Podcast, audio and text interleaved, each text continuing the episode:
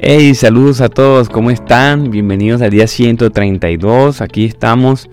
Soy Jonathan Murci, vamos por el Proverbio capítulo 9.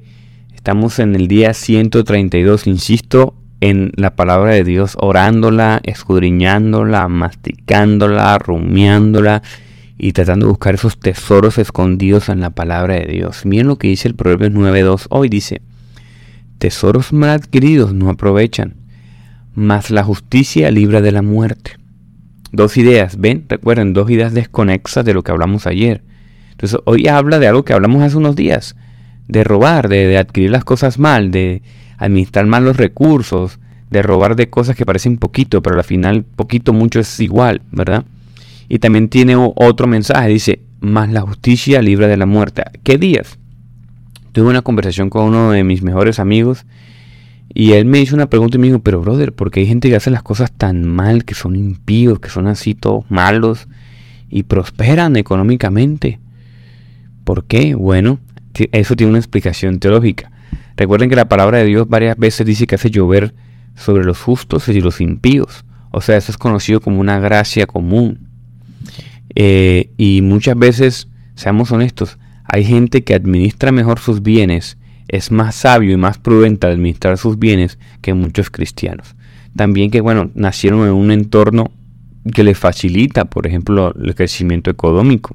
La formación también, estudiaron en un buen colegio, una buena universidad, tienen medios, relaciones, amistades, y aparte están siendo buenos mayordomos de sus bienes. ¿Cuál es el resultado? Van a prosperar. Entonces muchas veces nosotros también no prosperamos por falta de sabiduría, porque no hemos visto nuestro entorno, nos falta pedir al Señor que nos dé sabiduría, ¿verdad?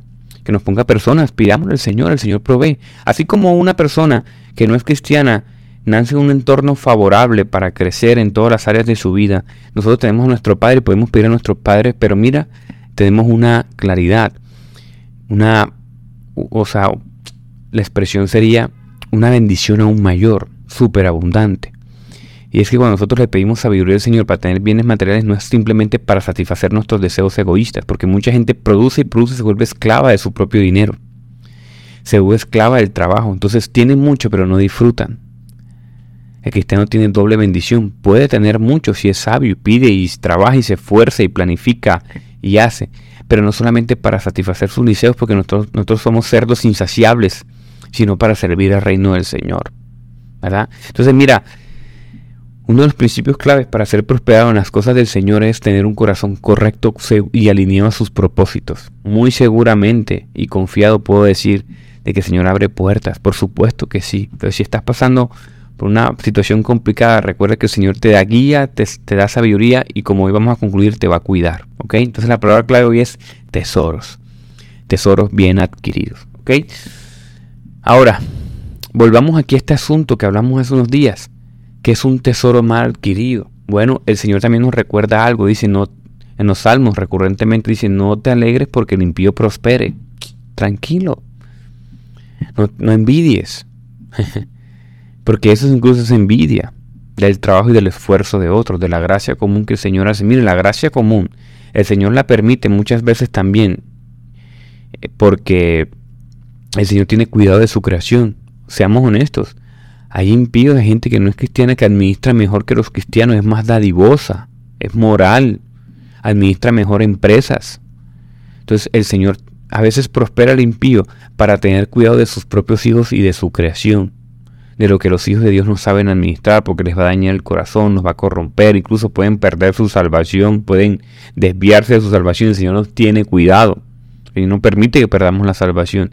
Muchas veces no prosperamos porque nos va a dañar el corazón. Entonces Dios usa un impío para cuidar tu salvación, muchas veces.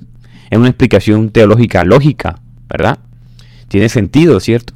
Que muchas veces el Señor use y le dé a administrar a otros que tienen mayor capacidad para cuidarte a ti. ¿Ves? Lógicamente puede funcionar y veo evidencia bíblica para hacer esa afirmación. Pero ¿por qué el hombre roba? Yo me puse a mirar qué dice la socioantropología acerca de por qué el hombre roba y me dio cinco ideas. Me dijo, uno, por necesidad económica. Que los proverbios también hablan de ello, ¿verdad? Que no seamos tan severos con el que de pronto roba por hambre. Entonces mucha gente roba por hambre, ¿verdad? No les alcanza el dinero para cubrir sus necesidades básicas. ¿verdad? No, no tienen otra forma de suplir sus necesidades, por eso la gente roba. Segundo, el deseo de obtener cosas que no se pueden de otra manera. Hay gente que tiene el deseo de robar por obtener cosas, objetos de valor, artículos de lujo, cosas que consideran deseables o exclusivas y no pueden. Entonces el deseo pecaminoso de tener cosas que de otra manera no van a poder conseguir. ¿Verdad? No sé, por ejemplo, yo, yo quiero un Ferrari, me toca robar un banco para poder comprarlo. Tercero, dice la socioantropología que los problemas emocionales y psicológicos, algunas personas pueden robar como resultado de problemas emocionales psicológicos como el trastorno o la conducta o la adicción. Hay gente que roba para meter vicio, hay gente que roba porque está esclavo de ciertos vicios y problemas psicológicos, neurológicos, emocionales. En Colombia se hizo, fue muy famoso un caso hace poquito de una señora que ella parece que tiene problemas mentales porque llega a los lugares en carros, taxis y le dice, esperen, ya vengo, y se mete al centro comercial y se pierde. Una vez la capturó un taxista eh, que la dejó en un centro comercial. El taxista se bajó y la vino y la buscó y hasta la encontró y la confrontó. Y ese video se hizo viral. Y bueno, se dieron cuenta de que la chica sí tenía un trastorno eh, psicológico. Llegaba a restaurantes súper costosos y robaba. O sea, pedía la cuenta, tal, iba al baño, iba a hacer y se iba. Ya la conoce incluso en la ciudad. Hace poquito salió un comunicado por ahí que la, ellas Aparte de que si tiene problemas psicológicos también es sinvergüenza. o sea, ella es descarada. Tiene problemas de personalidad. Entonces muchas veces problemas emocionales y psicológicos nos llevan. Presión de grupo, el cuarto. En algunos casos pueden ser porque están rodeados de gente, amigos, compañeros. Entonces, para demostrar su lealtad y compromiso con el grupo se roba. También por demostrar cosas que no tenemos, robamos. Entonces tenemos que cuidar nuestro corazón. Hay un deseo ardiente por una cosa que nosotros no, no podemos adquirir y lo, lo pedimos. Yo he escuchado muchos testimonios de hermanos que desean algo con muchas fuerzas y oran y el Señor se los da. Maravilloso, pero también tenemos que tener cuidado de por qué nuestro corazón está deseando lo que está deseando. Quinto, la adrenalina y la emoción. Sí, así lo dice la socioantropología, que para algunas personas el robo puede proporcionar una sensación de emoción, adrenalina. es atractivo para algunas personas porque los ayuda a vivir experiencias intensas. ¿sí? Miren cómo es la mente humana. Hasta ahí llega la socioantropología. Eso es lo que dicen ellos. Esos son como los cinco casos más, más recurrentes de por qué el hombre roba. Ahora, ¿qué dice la Biblia de por qué el hombre roba?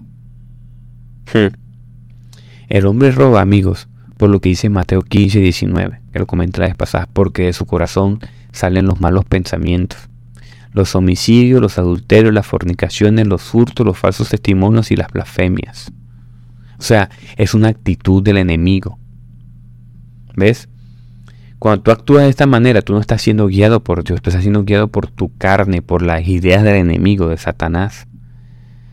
Hay un caso muy interesante en la Biblia, y es que resulta que hay un rey no estoy muy seguro del nombre, puedo, puedo equivocarme, creo que es Acab, esposo de Jezabel.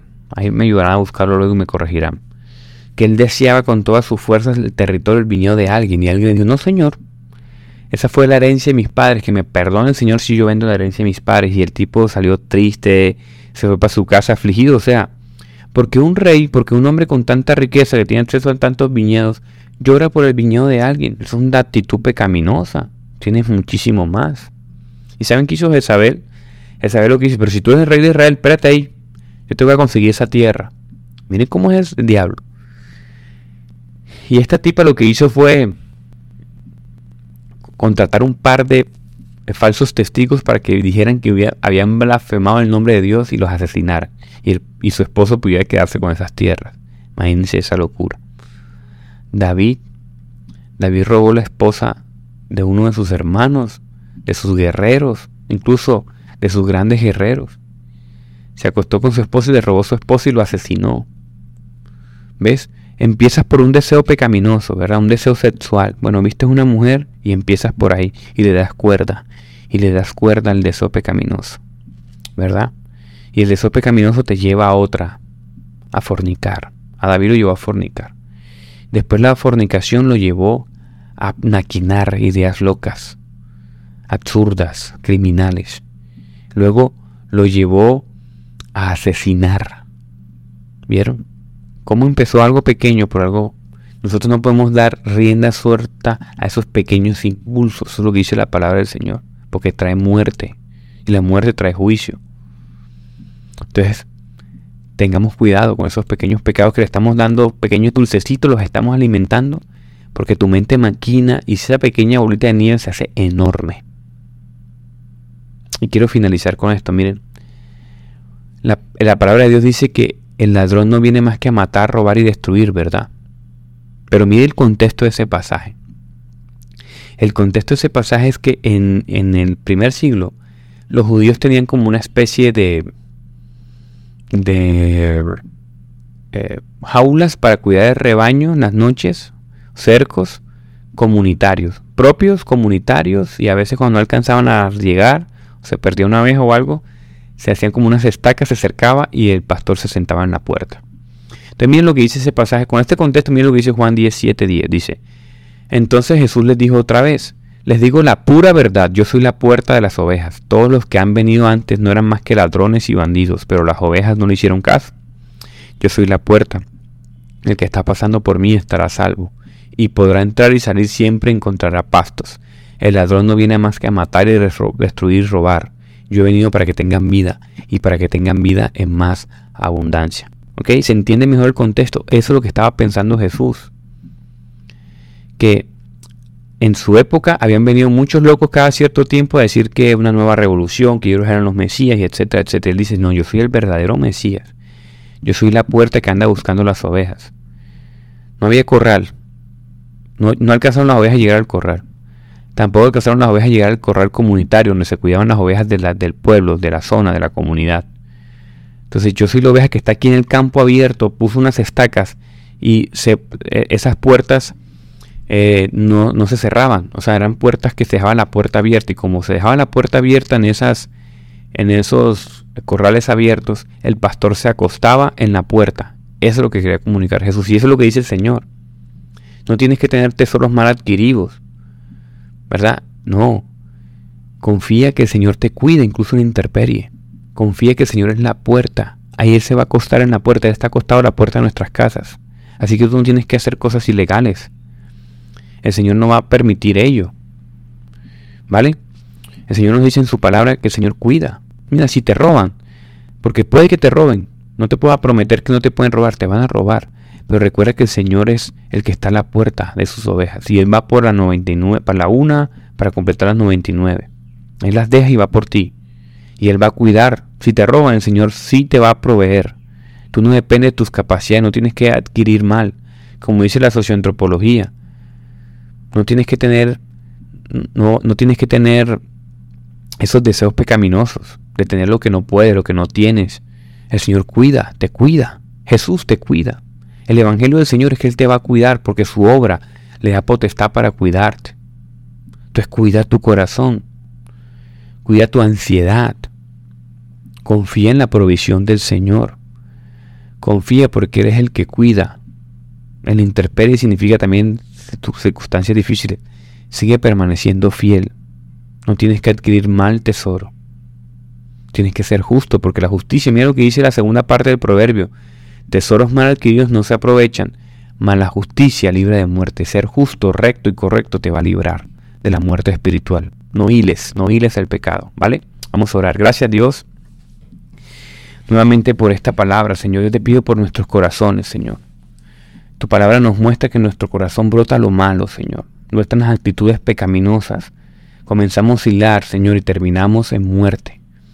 Así que cuídanos, Señor. Si alguno de mis hermanos está en una necesidad, está en un trabajo donde no se siente cómodo porque ya no está ganando bien o no le alcanza, Señor, seas tú proveyendo, por favor, Padre. Provéenos, Señor. Te pedimos ayuda, Padre. Padre, algunos ya están cansados, Señor, de vivir en escasez, Padre de ser tus hijos, Padre, pero no poder vivir tranquilos, vivir alcanzados, Señor, ajustados. Así que te pedimos que ensanches nuestras carpas, Señor, que nos, que nos prosperes, Padre amado Jesús. Ayuda a mis hermanos, Señor, que están necesitados, que no tienen para comer, que no tienen para pagar el estudio de sus hijos, que no tienen, Señor, para educarse, Padre, seas tú. Cualquier necesidad que tú tengas para nosotros, seas tú proveyendo, Padre. Te lo pedimos. Te lo pedimos, Señor. Ayúdanos. Cuida nuestro corazón también, Señor. Te lo pedimos. Oh gran pastor, amado Señor. Ponemos este día en tus manos en el nombre de Jesús. Amén.